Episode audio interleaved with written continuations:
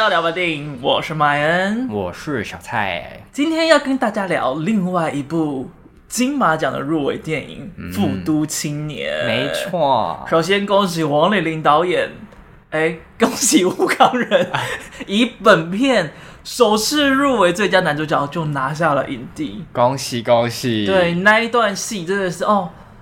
呃，看过的十个人里面，九个人都说哭了啊！小蔡是没哭的那一个，干、啊、嘛这样？不可能卖卖队友哎！哎呦，就就是也有人没哭，就是那一段你自己说你看完的感觉，就是即便看到最后，觉得没有真的很喜欢这部电影，还是觉得哦，好像是第一次觉得哦，这个演员好厉害的那个感觉。嗯，第一次觉得吴康仁真的是一个很厉害的演员。嗯，不不也不是这样说，我是说，就是即便在不喜欢这个电影的情况下，还可以看得出这个人的演技真的是。非同小可，这样。我，大纲都还没讲，你就是说你不喜欢这部电影了？还还没啦，等一下。好的，那请问《富都青年》在讲什么呢？好，那它主要就是在讲说，吉隆坡的富都老社区呢，里面住着一群失去身份、苟且偷生的外籍移工。那聋哑哥哥阿邦认命刻苦，只求安定过活，但暴走的弟弟阿滴。不甘低手，阿迪，阿迪，哎呀呀呀，哎呀哎呀，阿迪，阿迪在教英文，被叫过来了。阿迪不甘低手，触法谋生，只盼有朝一日能够离开富都。这样，那无父无母的两个人呢，相依度日。但值得庆幸的是，有社工加恩帮忙他们奔走去办理身份证。那眼看命运即将扭转，一场始料未及的意外却击碎他们想要向上流动的梦想。噔噔，歪歪，请问你喜欢这部片吗？你前面已经很大声的说哦，在不喜欢这部片的前提下，但是我还是小推，是不是没说服力啊？请说你为什么小推呢？因为我我喜欢这部电影的地方是在于我自己蛮喜欢这种。可以透过一个电影去初步理解或者去了解其他国家的人，他们生活遇到的不同困境或处境，嗯、然后可以再进而去理解他们现实层面遇到的一些困难之类的，是是是，就有点像纪录片的魔力的魔法的感觉，这样。嗯，嗯，但我自己不喜欢这部电影的原因是，因为它后面有一个反转。对，我有点不太喜欢这部电影用这么戏剧化，然后有点有一点点悬疑感，去一直去带领这个。电影跟议题的推进嘛，然后有一点想要去再加深那个主角非常可怜、非常辛苦的一个感受。就那个转折，反而转动的过程当中没有搅动那个议题，反而只有搅动主角的状态。对对对对对，就跟这个事件跟议题本身是没有关系的。嗯嗯嗯，就是让我觉得好像没有融入到这个剧情里面去。嗯，嗯，所以就小可惜，所以小推。对，就看的时候就没有什么特别的感受。好了，你嘞？赶快，赶快换人，赶快换人啦！我自己是推推，好，为什么呢？觉得相比之下，我好像我好坏人呢。没有，没有，没有，我那边我也不喜欢的，我会讲啊。就是我觉得这个兄弟情真的很感人。王丽玲在担任监制跟制片的时候，就非常喜欢的讲义气这件事情，像分贝人生就讲贫困家庭的状态，嗯，乐园。是在讲更生人，还有迷失安迪，就是在讲变性别，也就是所谓变性人啦。Oh. 但是因为在台湾有些地方或有些人觉得变性人有贬义，所以就通称变性别。但是这个词在马来西亚算是没有贬义的。嗯，在这边小科普一下词语的部分啊，谢谢麦老师。Oh, 因为当时就是文章里面到底要写变性人还是变性别这件事情，花了很多的时间去考察。哦。Oh. 以前他的参与的作品里面，其实这种议题的导向都十分的明确。嗯，但是在这一步的时候，他把这个范围拉宽了。他讲身份的问题，但是他是用了一对兄弟党。这对兄弟党他们是马来西亚人，但他们没有马来西亚的身份证。嗯，然后从这对马来西亚人去看到他们周边各式各样的人，他们也都在寻找他们自己身份的问题。探索的方向又更宽阔了，嗯，而且在讲议题电影，有趣的是，你要把大家说的很苦、很难活，这件事情很简单，嗯，譬如说香港电影《白日之下》，他在探讨新闻伦理以及安养院的照顾制度，他就把里面的人讲的生活的很苦，就是你要让观众看到苦，看到。难受，看到悲惨是件容易的事，嗯，但你要怎么让观众能够体会这群人他们的生活，生活有喜怒哀乐嘛，哀哀只是其中一个部分，嗯、那喜跟乐要怎么感受得到？哦，这反而是最困难的，更全面了一点。嗯，嗯然后我觉得《复读青年》这一点就做的非常的好。嗯，在电影院看的时候，是有一些地方是甚至会让你笑出声音来的。啊。对，对，就是我觉得那个的建构非常的成功，所以让观众有办法很喜欢这一对兄弟档，即便后面的转折可能没有处理好，但是前面的建筑以及。所有演员的表现其实都是很令人信服的。嗯，的确也让这个角色更人性化，不会让人家觉得就跟观众的距离是非常的遥远。对，所以你看嘛，三个主要演员吴康仁、陈泽耀跟登金煌，他们通通都有入围，嗯、就是男主角、男配角跟最佳新演员。呀，就是可以想象得到，其实这一出戏它的群体演员的表演都是很精彩的。整体演出奖这样。对，整体演出奖，但金马没这个奖。啊，sorry。所以就是，即便那个转折，我也觉得过硬、过刻意。就是那个转折，你可以完全预料得到那是发生什么样的事，而且那个预料得到是会让你心里有点在扣分的事情。哦哦。但即便如此，角色的构筑还是会让人喜欢跟能够投入这个角色在里面。所以就是最经典的吴康仁的戏，才有办法让人哭的那么大声。嗯，的确啦。嗯，嗯，所以还是推推。那接下来就进到会爆雷的部分喽。然后因为这部片一样有一些转折的内容在，所以介意的人也请看完电影之后再来听本集的内容啦。没错，嗯。好，首先先跟各位介绍一下王礼霖。假如有在关心金马奖的人，应该对这个名字是会是有点熟悉的。嗯，就是谈论到马来西亚的华语电影的话。应该都会听过这一号人物。嗯、马来西亚的华语电影几乎几乎都是在贺岁档啊之类才会出现，啊、因为马来西亚的华人比例很少，算是比较不被重视的一个族群。要在马来西亚拍中文电影，其实是一件比较困难的事情。哦，也没有那个受众在。对，所以王礼霖就很厉害，就他一直很想要拍马来西亚的故事，但他想要拍的是。用华语来拍，而同时要拍这样的故事，又在马来西亚是件非常困难的事，因为马来西亚的政府其实也是管比较严的，你只要提到 LGBTQ 啊这种题目，就全部都会被禁。哦，本节目呢，其实有采访过迷失安狄啊、uh,，I know，哦，就是那个时候是采访陈泽耀、林心如、林心如、李李仁，对，就是一次访他们三个，然后那个时候我就想说，哇，怎么会拍这样子的片？就是这部电影是马来西亚片，但是马来西亚就是不能上映，嗯、但他们还是做了这部片。哦，怎么敢的？对，就是这部片明知就是会亏钱的作品，嗯、他们怎么还是有办法做？所以那个时候，我就真的很好奇，王丽玲是一个怎么样的人？嗯嗯，他真的非常的有远见了，因为他二零零九年的时候，那个时候是呃台湾的偶像剧逐渐在走下坡的时候呢，他就开始在做。跨国合制的节目，嗯，那个时候他最一开始是做马来西亚的偶像剧，但是他是台湾跟马来西亚合制，嗯哼，第一部做的叫做《逆风十八》，虽然他做了很多部台马合制的偶像剧，但他说比较难赚，因为虽然是台马合制，是台湾都不会上，只有马来西亚能够上。为什么台湾不上？我也不知道啊，哦、就是台湾没有人要买啊，这背后的原因就要问那个买方，但是毕竟也很久了。或是即便走下坡，台湾还是有在硬拍自己的偶像剧这样。对，或者是大家会想说，哦，我这个时候就是要进韩剧跟陆剧了，为什么还要去马剧啊？哦嗯、所以我觉得可能也是因为正在走下坡的关系，所以相较来讲不吃香。嗯、但不过也是从那个时候开始，他就有很多跨国合制的经验哦，所以他也就更懂得同国家合作的状况要怎么样对应，怎么透过不同国家的专业。来做出一部更好的电影。嗯，的确，他后面的电影好像也都有台湾人，不管是演员或是一些，嗯，嗯，嗯，而且近年啦，因为你看串流平台的盛行，所以跨国合制又是一件更重要的事情。啊，无国界了，无国界了。对，嗯，你看接下来的台剧也即将会有很多各式各样的国家的演员会来，像之前提到的《法外之一》吗？反正会有越南引进来的那一部。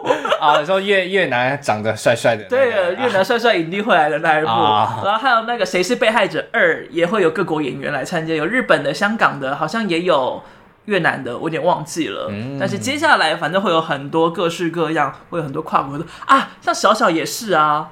刘俊谦嘛，啊、来演此时此刻也是，此时此刻也是，对对对，刘俊谦根本是要来台湾发展的，呃，欢迎，毕竟他现在也是有点小红了，对啊，很帅啊，啊，对，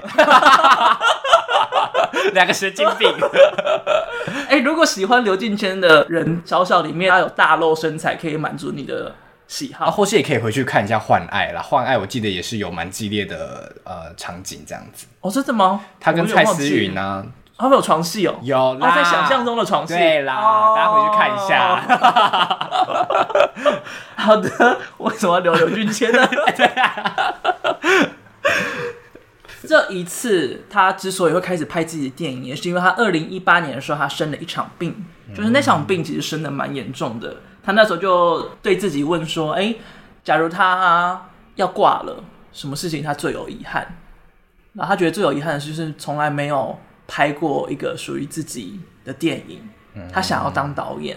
嗯，那次生病之后，他就决定：好，既然他没有死，他有这个机会，他就要来拍一部属于他自己的电影，讲他自己想讲的故事。所以就开始写了《复读君》。富都青年的剧本，然后拍出来这部电影。第一次听到这样讲错的，通常都是富邦青年或什么的。复读居年。好啦，然后这部片呢，最重要当然就是它探讨了什么议题呢？你觉得？就是他们一直在追求的那个身份证吧，嗯，感觉很复杂哎、欸。就是我自己是看的场次是司法讲堂，对对对，所以我光是听到前面导演在介绍说，哦，他们马来西亚有红色身份证、绿色身份证、粉红色身份证，我想说有那么复杂？嗯、就是然后每个身份证又对应的不同身份的人，可能是、嗯嗯嗯、哦，他可能只是一个移工，或者哦，他只是在马来西亚出生，或者他是一个儿童之类的，就觉得哇，一个国家可以光是身份认同就可以这么复杂化，就觉得。好新奇哦！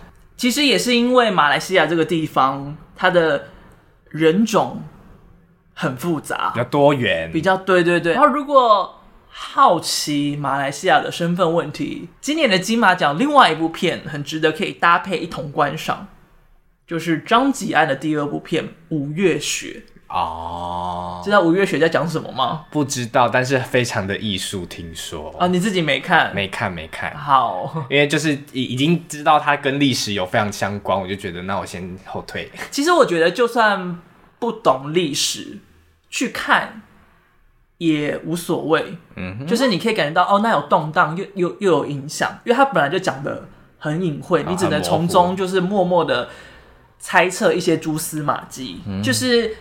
那个理解的状况，你在观影的过程中，其实会慢慢的体会到。我觉得其实没有那么多的影响，但是因为它前半段用了太多字卡，会让人想说，哦，所以这个历史其实也很重要嘛，这个年份很重要嘛，这个地点很重要，反而会让人观影的过程中有点焦虑。嗯，但如果这些字卡都拔掉，我觉得会好很多啦。哦，张吉安的《五月雪》，其实他在讲的是马来西亚的五一三事件。嗯，而五一三事件也是造成。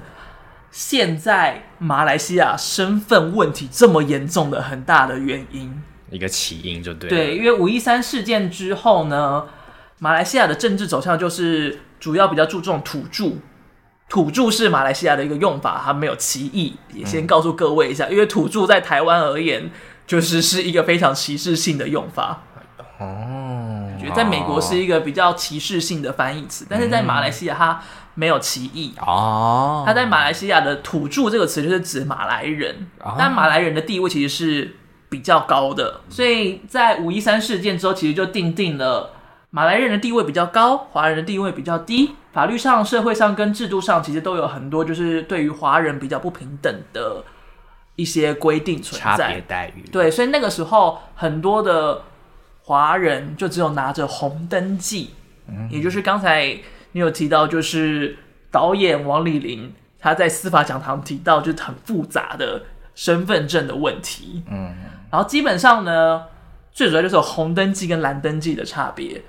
红登记就是马来西亚的永久居留证，然后蓝登记就是马来西亚的身份证，就是只要你是公民的话，都会来到是蓝登记。嗯，而红登记呢，虽然你也是可以在呃马来西亚永久居住啊，也可以在这边经商工作，但是你没有马来西亚国籍。嗯，而且好像会有一些福利上的差别。对，就是你没有办法去投票，你也没有办法参选，然后国家福利你一概都不能享有。嗯，所以听起来好像没有差到非常多，但是实际上，当你住在那个地方的时候，那个差异就会很大。而且那时候导演也说，就是前几年会更能看见这个的原因，是因为那时候有疫情，所以就可能发补助的时候，嗯、其实领那些红红登记的完全没有补助，对，那个影响就很大。对，就是这种时刻，就是当你需要。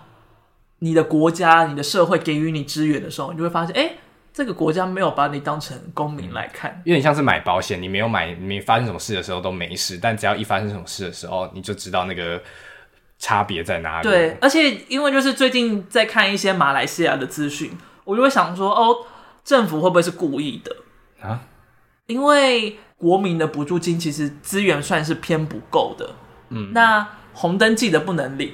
然后没有身份证的人也不能领，那代表说他们只需要服务有蓝登记的人就好了。嗯哼，那这样要服务的族群，国家需要服务的族群就突然少了非常多，就只有少数的族群需要国家的补助。那等于就是那些人，我们就可以不用花钱在他们身上，有点像在省钱的概念嘛。对，我觉得可能有点。然后可能有些人待不下去就会离开。哦，可怜的就是他们待不下去也离不开。让我来跟你讲一个故事，就是我有查到一个真实的事件，它叫做路易莎。嗯，他没有卖咖啡，人家会生气。他的爸爸是马来西亚人，妈妈是印尼人，他们结婚的时候没有登记，所以路易莎他就拿不到身份证，即便他的爸妈后来去呃做了。结婚登记之后，但是他的身份证没有办法补办，哦，oh. 所以他就是到了十二岁该办身份证的年龄时候，他才知道哦，他没有办法办身份证。然后一开始，因为他的爸妈也不懂嘛，所以就想说，哦，没差啊，反正身份证嘛，就是插一张卡而已，能够差多少？嗯。中学之后，每一个马来西亚人，马来西亚的国民，他们每个月会补助一百马币，嗯，有点像是发一个小小的零用钱。但他就领不到，因为他没有身份证，他也不能开户银行，也不能够考驾照，他就算就业了之后退休，也没有老人年金，没有健保，嗯哼，所以代表说一切的福利他没有办法享有，他甚至没有信用卡可以使用，他也没有邮局卡可以用，代表说他也不能够刷卡，他也不能用 Line Pay。啊，他不能用虚拟货币，他只能用现金。哦，因为他们的身份证其实绑了很多功能在上面。对对对对对，但其实因为像台湾，你要信用卡，你还是要有身份证。嗯嗯嗯。所以同样的，假如在台湾你没有身份证的话，也会有很多的问题跟困扰在。电影里面，阿邦跟阿迪他们也是同样的状况，所以他们就只能拿现金，然后存在桶子里面。嗯。啊，假如哪天火一来，把他们的房子烧掉，就像他们的报生纸。对，烧掉了，就会全部都没有了，然后就连能够找到他们身份的东西都没有了。嗯，像路易莎的状况的话，她发现这件事情之后，第一个她能够做的事就是去找他的报生纸。嗯，报生纸怎么来呢？就是回去出生的那个医院去看看还有没有留她的出生的登记。幸好她有找到了。假如她可能年纪再更大一点才回去的话，有可能医院已经把他的记录给洗掉了。哦，就是、他就连报身纸都没有，就没有电子化的部分，就是就是纸。对，其实很多人是只有纸张的，哦、所以你看那个陈泽耀饰演的那个阿迪，嗯、他要把那个报身纸很宝贝的绑在身上，因为假如他丢了，他可能就不被认为是马来西亚人，他的身份也就丢了，他可能就会被关在那种难民管理局之类的地方，就他也不是监狱，但其实有点像监狱的地方，而且因为他没有身份。所以他是难民，但是哪里的难民，他也没有地方被遣返，他就只能被关在那里，嗯、然后等到身份证会下来的那一天，但会下来吗？不知道，可能一辈子都不会有。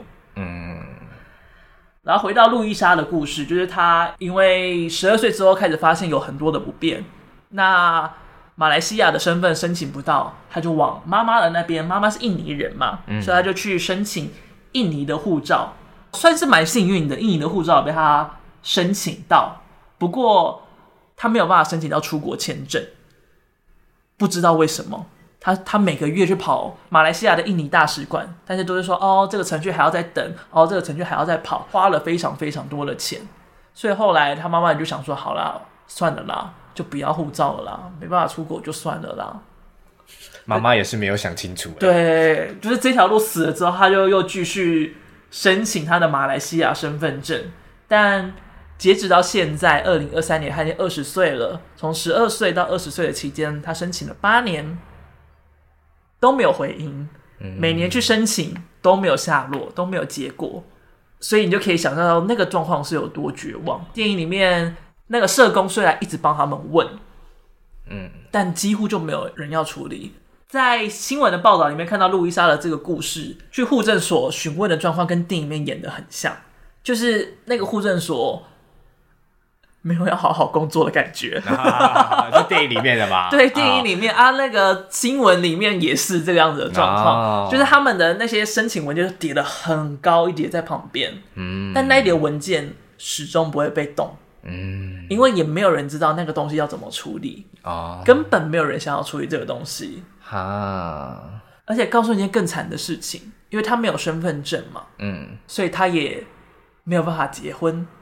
没有办法合法的结婚。哦，所以假如他哪天有了一个对象，生了小孩，他的小孩也不会有马来西亚身份证哦，那就跟电影里面一样。对，所以这才导致了为什么那么多马来西亚人都没有身份证。嗯，因为这个东西是会一直延续下去，你没有身份证，你的下一代也不会有身份证。嗯，在马来西亚的沙巴，大概有三百万人口，就一百万人。是没有身份证的哈，有三分之一的人没有身份证，所以就会每天上演那个警察追逐战这样子。对，所以就可以想象得到这个问题在马来西亚有多么的严重，很呢，很夸张，很夸张。那考你，你知道为什么片名叫做《富都青年》吗？哎、欸，我还真不知道。我我猜啦，我猜应该是没有这个地方，然后是一个虚构的这样子。哎呦，我猜。啊，猜错了，少那边给人家期望了。其实真的有富都这个地方，华人的叫法是叫半山巴，但是它的马来语叫做普杜。哦，蛮 Q 的。呃，因接近富都，所以就是有了富都这个名字的存在。不过呢，这个地方虽然叫富都，但是它离富裕其实有很长的一段的距离。啊，嗯，蛮嘲讽的。对，所以其实就是也因为它有一个嘲讽性在。导演才不叫他半山八青年，要叫富都青年。哦、嗯，再补充一下，五一三事件就发生在富都，所以今年金马入围了两部马来西亚电影，两个故事地点都在富都，而且都是关于身份议题，所以你就可以知道身份议题在马来西亚真的很严重。嗯，富都这个地方呢，它最大的特色就是它有华人最大的巴萨。巴萨就是菜市场的意思哦。那你可以看到片头说那个吴康仁，嗯，就去巴萨里面杀鸡，还有说他真的花了很多时间去里面学杀鸡啊，然后怎么在那个市场工作啊。他们其实填掉了蛮多那个市场的内容，嗯，然后晒黑啊。对，吴康仁这个演员，他就是他演什么角色，他就也要让自己的。样子像什么角色？非常的尽心尽力了。对，所以他就是真的有去那边工作，然后真的有体验过他们的生活，让自己的状态其实可以蛮接近他们的。嗯、就武康人变瘦，但陈泽耀变胖。对，呃，体重就是 导演要求的啦，导演要求的。对对对对。而以前大部分的华人都聚集在富都这个地方，但是因为有钱了之后呢，大部分人就是往。呃，吉隆坡进去就是到了更都市的地方，所以剩下在这边就是更多的穷人。然后因为它菜市场嘛，所以假如说会有各式各样的人混杂在这边，也会有一些呃比较黑工的类型存在在这里。哦，在 Today 看世界里面，就是最近也有一个报道，是关于马来西亚的汤房你知道汤房是什么东西吗？不知道哎、欸。汤房是一个当。然后再一个刀，刀对汤房呢，其实原本是香港特有的文化啦，哦，就是一一一直一直隔间隔间，对对对对对，哦、在。但愿人长久里面，oh, uh. 他们家住的就是汤房。一个老板他在开餐馆，然后他们家里面有一个小房间租给别人住，就是这种类型也算是一种小汤房。台湾也有一些些啊，就是一些很不 OK 的雅房，嗯、就他自己房东自己造了一些薄的墙壁啊，然后把一间房间隔三间啊，这种类型的。哦，oh. 原本是在香港特别严重，但马来西亚近期也越来越严重。Today 看世界报道的这个案例，就是在吉隆坡附近，也是靠近半山巴这边，三十八平的一楼就被隔出了三十八间啊！一平多大啊？一平哦，差不多四五个砖砖地砖，对，差不多四五个地砖啊，那就等于睡了就没位置了。对，差不多一间只放了一张床，而且因为它要留走廊嘛，嗯，所以其实每一个房间分到大概只有零点二平啊。就真的是床放上去就没位置了，so weird。而且三十八个房间住了大约五十个人。所以是有点像单人床挤三个人的那感觉。No，哎、欸，差不多的意思。但是是因为有些人白天工作，有些人晚上工作，所以这张床有时候白天睡 A，晚上睡 B，轮流这样子。对，Oh my God！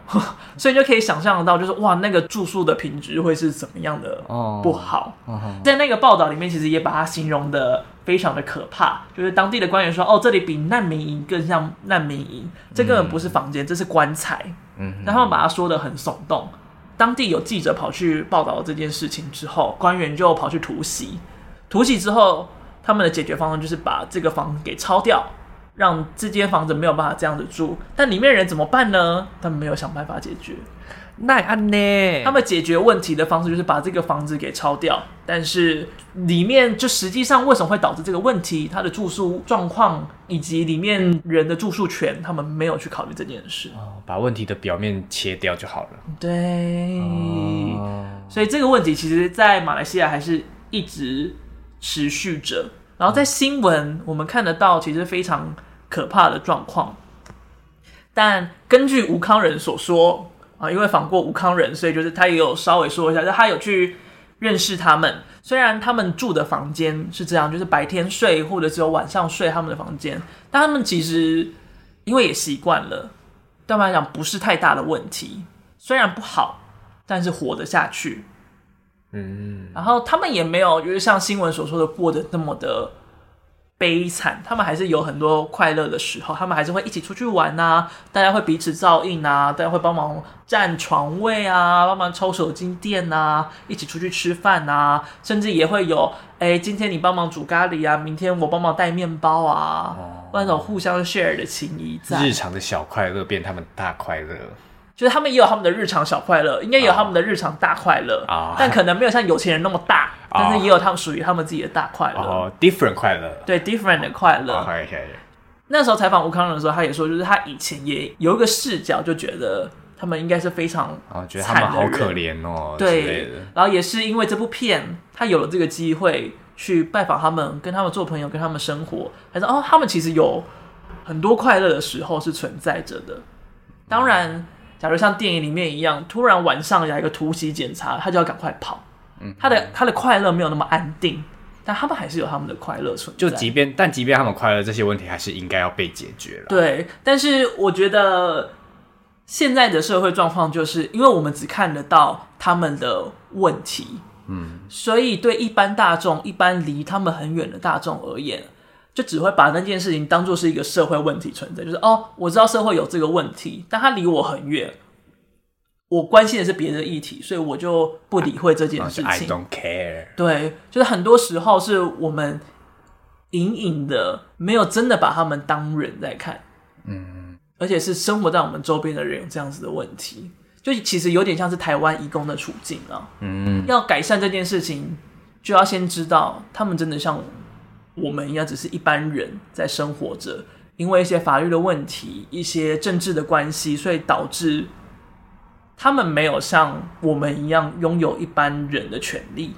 嗯，我觉得这也是这部电影带出来让人思考的事情，就是他们还是很快乐的，但问题一来，他们很基础、很理所当然的快乐就会消失，会被瓦解掉。对，那你喜欢陈哲耀跟吴康仁饰演的这一对兄弟吗？你的沉默听起来很失礼。啊、呃，喜欢不起来，真的假的？呃，就是应该说我自己蛮不喜欢陈泽耀这个角色。嗯，就是我觉得他真的有点太屁了，对，屁的过头。嗯嗯嗯，就前面提到的反转好了，嘉恩就那个社工去找他说可以让他请他去认一下他的亲生爸爸，就可以办好他的身份证之类的。嗯嗯嗯，但他就说我不要，然后就很很怒的，然后有点有点像是想要侵犯他或者怎么样嘛。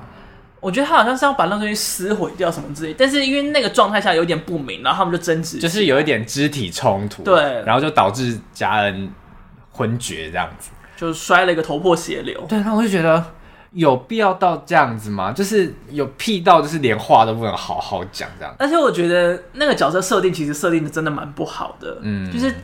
他这么举动的原因到底是为了什么？嗯，他背后的动机是因为他怕有了身份证之后就要跟他的哥哥分开来。嗯哼哼。但难道这个角色会笨到没有想到，如果他有了这个身份证，那他可以反过来帮到他哥吗？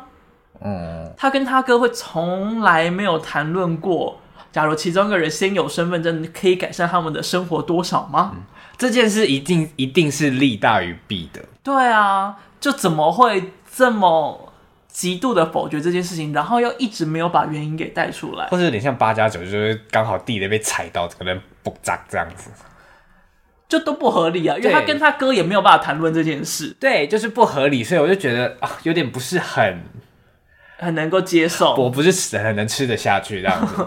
但他们就是很有兄弟情，看起来很。可是看到后面会觉得他们有点暧昧，你会觉得暧昧哦？他们会觉得他已经把他处理的很不暧昧了耶？是吗？但是我觉得，我觉得最暧昧一定是在他们那个那个叫什么，就是在一个姐姐的生日会上，然后两个人在那边跳舞，就觉得、哦、就 Money 姐的那 party 啊。对，而且我觉得吴康仁一直对于那个缅甸妹妹都有一种迟疑的感觉。你说的迟疑是指，就是我不确定是他是不是觉得我。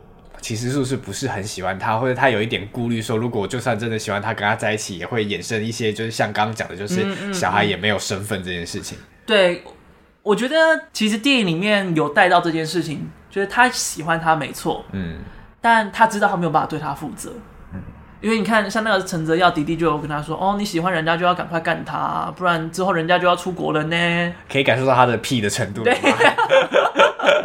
虽然他们看起来有一度要在一起，但他也知道那个缅甸妹妹要移民了，所以他就也没有要给予这段感情任何的希望，一个承诺。对，他也不希望就是人家出国了之后，好像丢了一个寄望在马来西亚的感觉，还缠着别人不放。对，所以他就很果断的，就是虽然可以保留最美好的夜晚，但他也选择干脆不要。我就觉得这这个角色一直在牺牲他自己。嗯。那你觉得他跟陈子耀在那个夜晚在跳舞的那个那个当下，他们到底在想些什么啊？就是和好哎，就是他们他们还是很重视彼此的存在，但我觉得那没有那没有暧昧让人受尽委屈的感觉。可是因为就觉得僵持了一下子，然后好像吴康仁有一些期待或什么，但陈泽耀却又只是抱了他一下。还是我那个视角也太 我觉得，我觉得那个 酷儿视角太多了。好，对不起，我我拿下来。对啦，但我不喜欢这对兄弟，不是因为这个原因，OK，所以大家不要误会了。好，对对，然后我自己也会一直联想到他们到底敲对方的头，然后你说拿鸡蛋敲对方头，对这个举动的。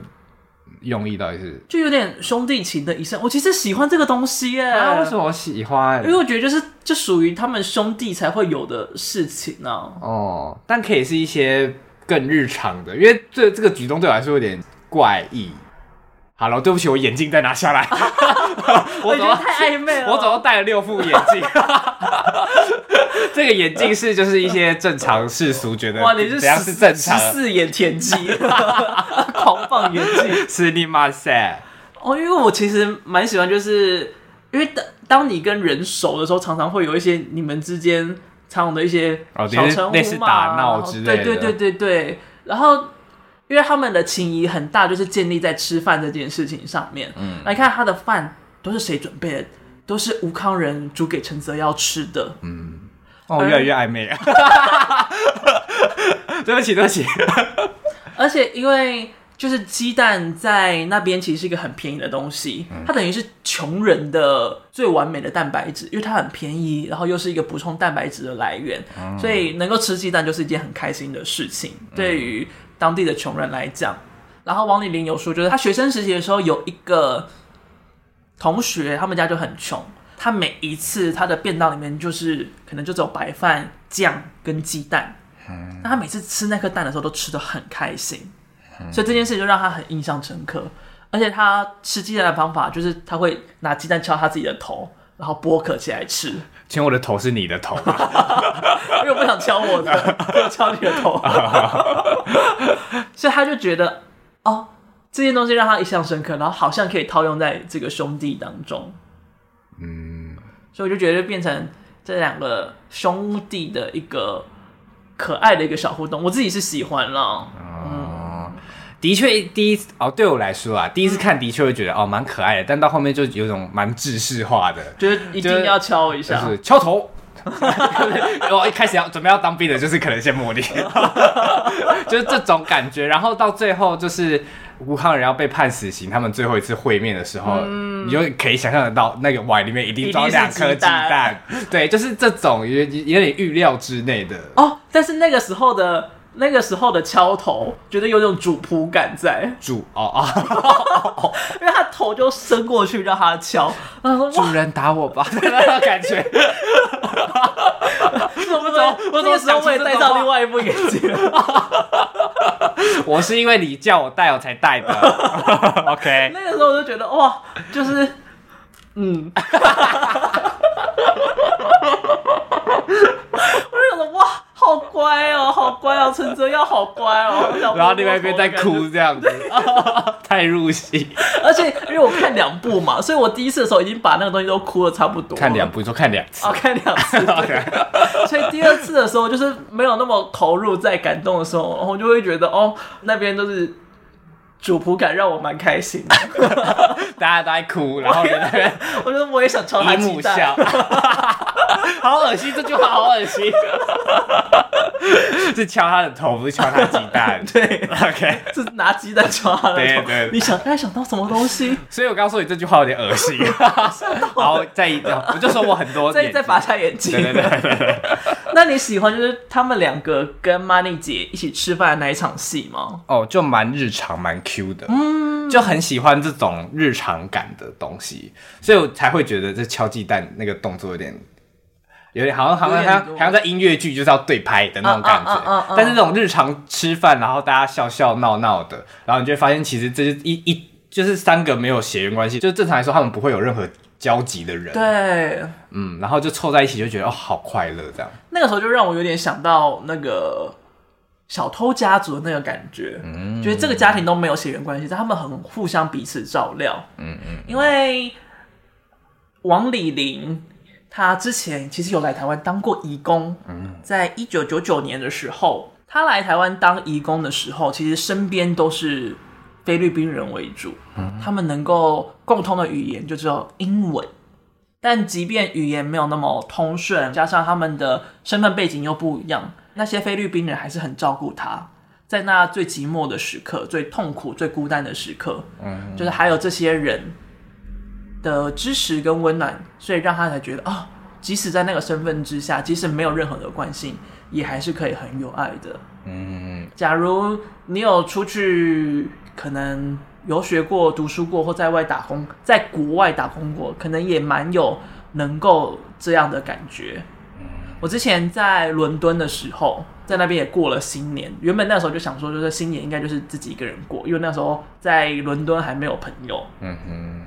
但因为我租的那个地方，它是一个中国人的家，一楼一楼是那个中国人他们家自己住，然后二三楼就是全部租出去，总共租租了七户。哦。所以就是也是有一点就分租了很多啊，英国汤房，但没有那么差，没有那么差。哦然后但是大家的空间确实也都蛮小，就是一张床，然后行李箱打开就差不多房房间就满了。哦，那也是蛮小的。对，农历新年的时候，因为英国人没有在过这个东西嘛，嗯，除夕的时候，房东就打电话给每个人说，哎，就是要不要一起吃饭？哦，所以就是我们所有人除夕夜当天晚上。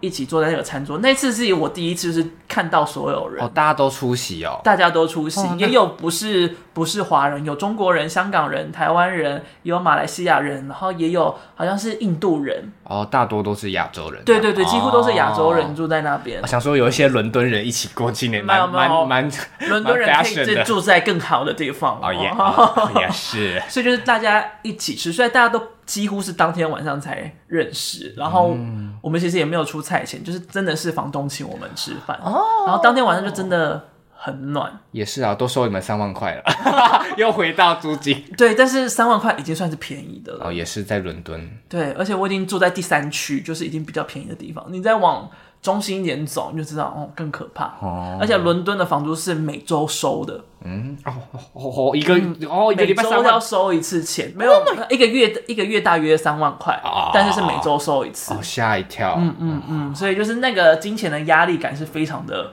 庞大，而且你每周就会要处理一次这个问题。嗯，所以就可以想象得到，就是在国外那么寂寞的时刻，跟这么倒数感。金钱数字那么庞大的压力下，有这些温暖、跟陪伴、跟关怀，是多么动人的一件事情。嗯，所以那时候王丽丽在讲这件事的时候，就觉得哦，好感人哦。我可以，我可以想象，因为我在伦敦的时候，应该也算是一个义工。嗯啊嗯。然后阿邦、阿迪跟 Money 姐吃饭的那一场戏，原本没有这场戏的，嗯，是后来他们加上去的。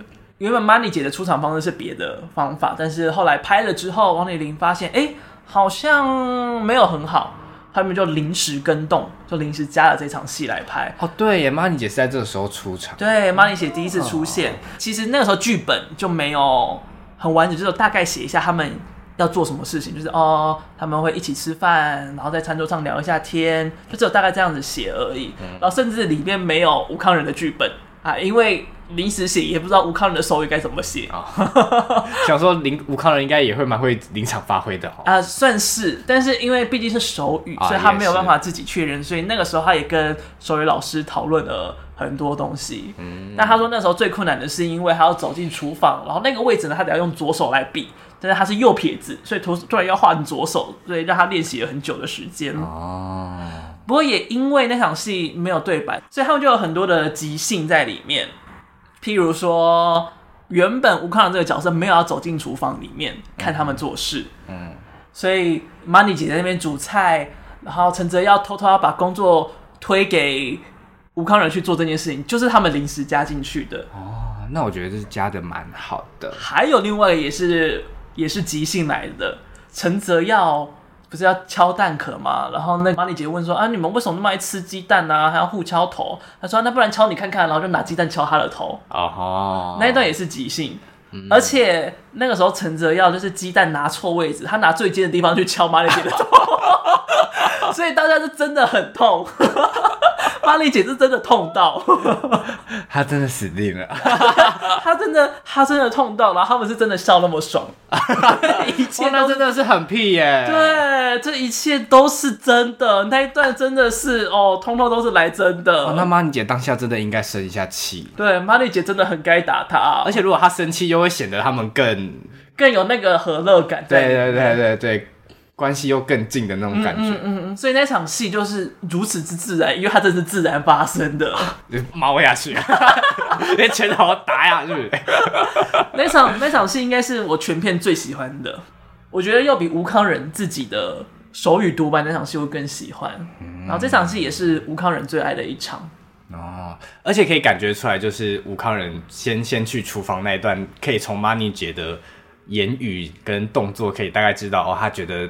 吴康仁是一个很稳重、很乖的小孩，嗯、就你可以大概猜出来，Money 姐有多了解他们。就是他真的很熟他们，就是连看都不用看，都大概知道他们发生什么事情。我说：“哎、欸、哎、欸，你别想交给你哥，你给我好好煮菜，切那么烂，你给我好好切。嗯”那种感觉。嗯、接下来聊到反转这件事情，就是我们都不太喜欢的地方啊。哎呀，这个是个专业啊。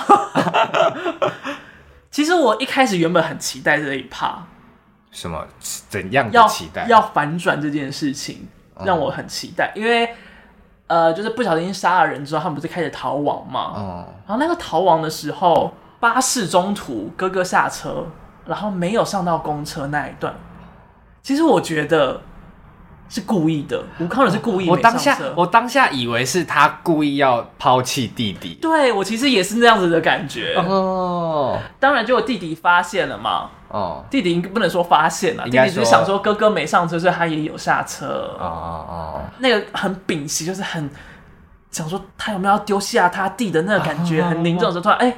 他弟弟出现了，也跟他在一起，但是他到底要会不会丢下他弟这件事，就一直悬在观众的心中。嗯，而且因为那个时候弟弟已经又屁又不安全到极致，他就是已经是完全依赖在他哥哥身上的状态。对对对，他就等于是一个呃四肢健全的废人。嗯，不管怎样，他就是要赖着他的哥哥，也没有要想办法怎么解决，就是要靠着他这样的状态。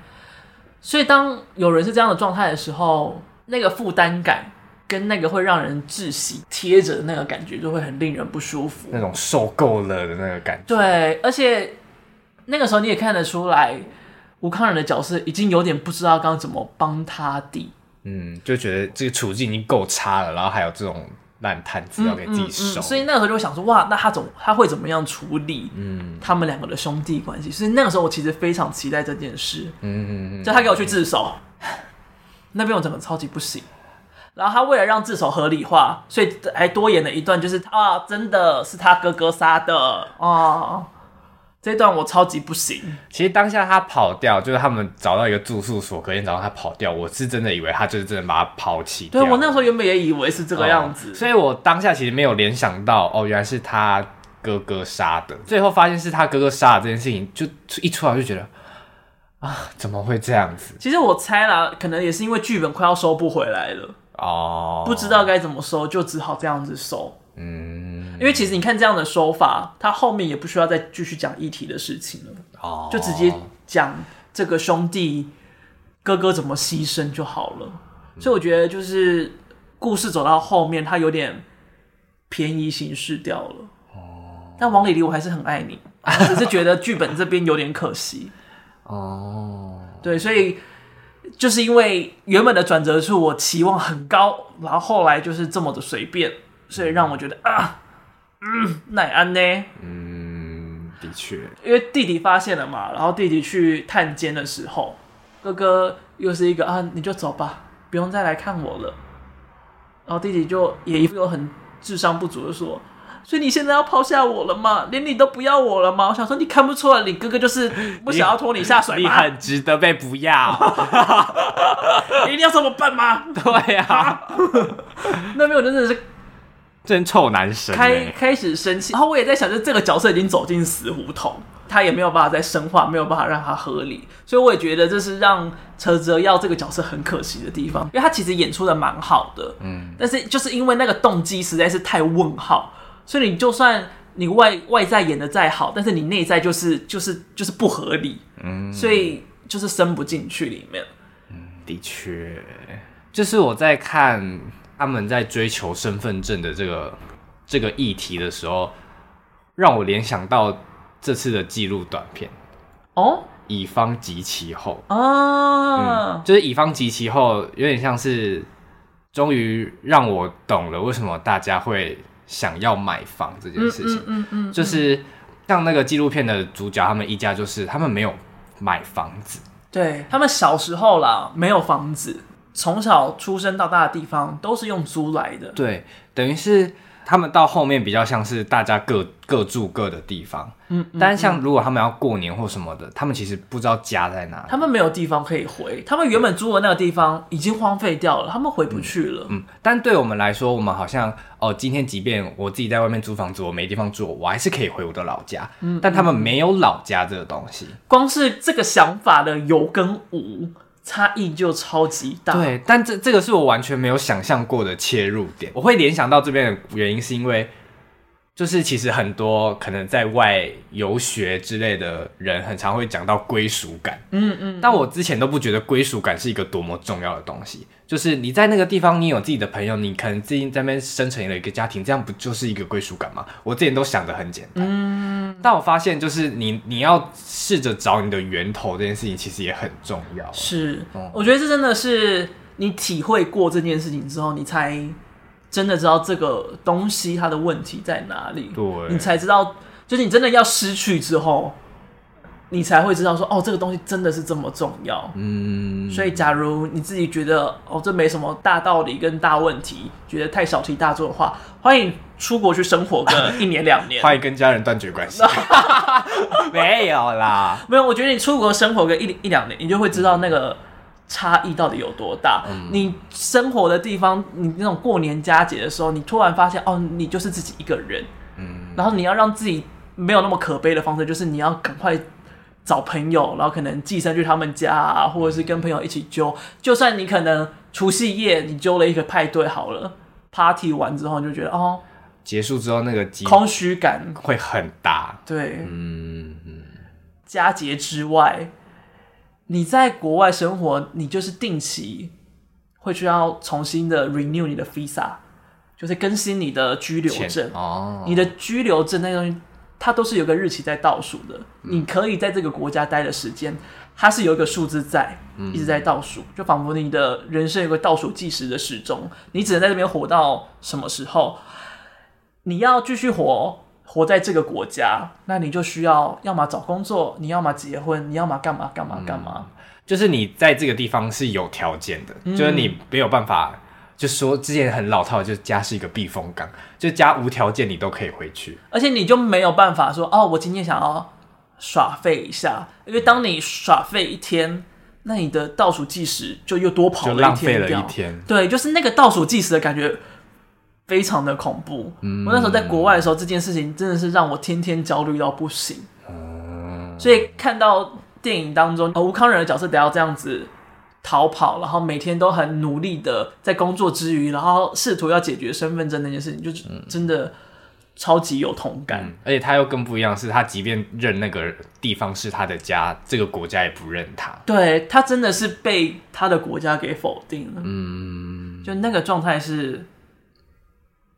真的蛮惨烈，所以你可以想象到，这个这部电影之所以放在司法讲堂，是因为它背后其实有真的很大的法律问题存在的。嗯，的确，而且有很多东西其实台湾可以当个借镜，就像前面提到移工的问题。对，虽然就是台湾人不会有没有台湾身份的那个东西，因为我们出生的时候其实就要报户口。嗯，所以户口名簿啊、你的身份证啊、你的健保卡，其实都是可以界定你的身份的一个存在。嗯，不会有这样的问题。但是像移工们，他们就会有这样子的问题，一样是可以借鉴的地方。没错，大家看这部片的时候，当然吴康仁的演技非常的精彩，但也希望大家可以看得到这部片后面的议题。嗯，因为大家好像好像大部分的话题都聚焦在吴康仁身上，然后背后的故事反而都没有什么探讨的，我觉得是蛮可惜的一件事。没错，没错。要让这个电影存在意义，要延续下去。对，不止演技，它的意义也很重要。它的议题其实也讲的蛮不错的。毕竟导演都亏钱拍这部电影了，不知道有没有亏钱啦。就是就是以他当初希望能够赚回来，但是毕竟他是一个很厉害的企业家，他在马来西亚就不止当制片公司，他也有经营旗下的艺人，譬如说陈泽亚就是他长期经营下来的艺人啊，从偶像歌手变成了。入围金马奖的实力派演员，哎呦，他之前当歌手也是很红哎，在马来西亚很红。对啊，对啊，唱《复都青年》主题曲的片片山良太也是他旗下的歌手。哦，那首歌好好听，对，我觉得那首歌超好听，而且我。因为第一次看完哭的时候，接下来接一路以来，就会我觉得那个情绪就很绵延在当中。嗯，他唱歌也很好听，但我觉得就是金马奖的舞台有点亏对他，那个差别待遇有点太明显，看得出来就是那个制作团队超喜欢万芳，但是嗯，那个变成两太就真的是没有很认真在做后面的布景。对，我就觉得哦嗯啊嗯啊啊，好可惜，偏可惜，嗯。好了，最后也告诉大家，王玲玲呢有在预计她的下一部电影。她预计把这东西拍成三部曲，哦、可能是爱的三部曲。他没有，他没有给我一个明确的名字。我好不容易把眼睛放到那么远的地方，大家都跟爱有关系。但是下一部片你就可以把眼镜带回来了，哦、因为他想要拍移工跟难民的同志爱情故事。哦，就是他们都没有身份。然后连他们的爱情都没有办法被认同，甚至连法律都不认同他们的爱情，他们是不认同中的不被认同。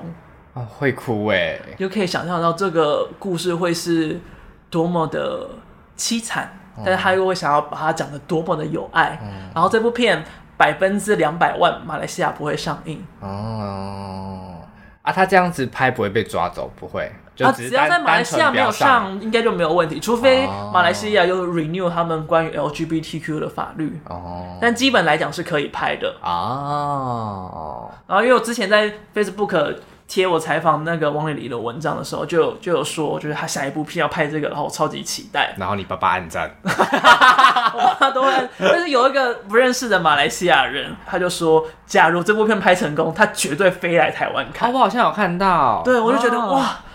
真的超级佩服他们。嗯，其实那个时候，《迷失安迪》也真的有人是马来西亚人，为了要支持这部电影，他们特地飞来台湾看。欢迎欢迎对啊！汪丽丽，你就尽情的拍吧。加油！对啊，拍成吧，好期待！什么议题都给你了，什么议题都给，太多了，太 多太多，太 庞大了，这可能是三百部曲了。好，不要有压力，不要有压力了，期待他的下一部电影。对，好的，那今天的节目就差不多到这边。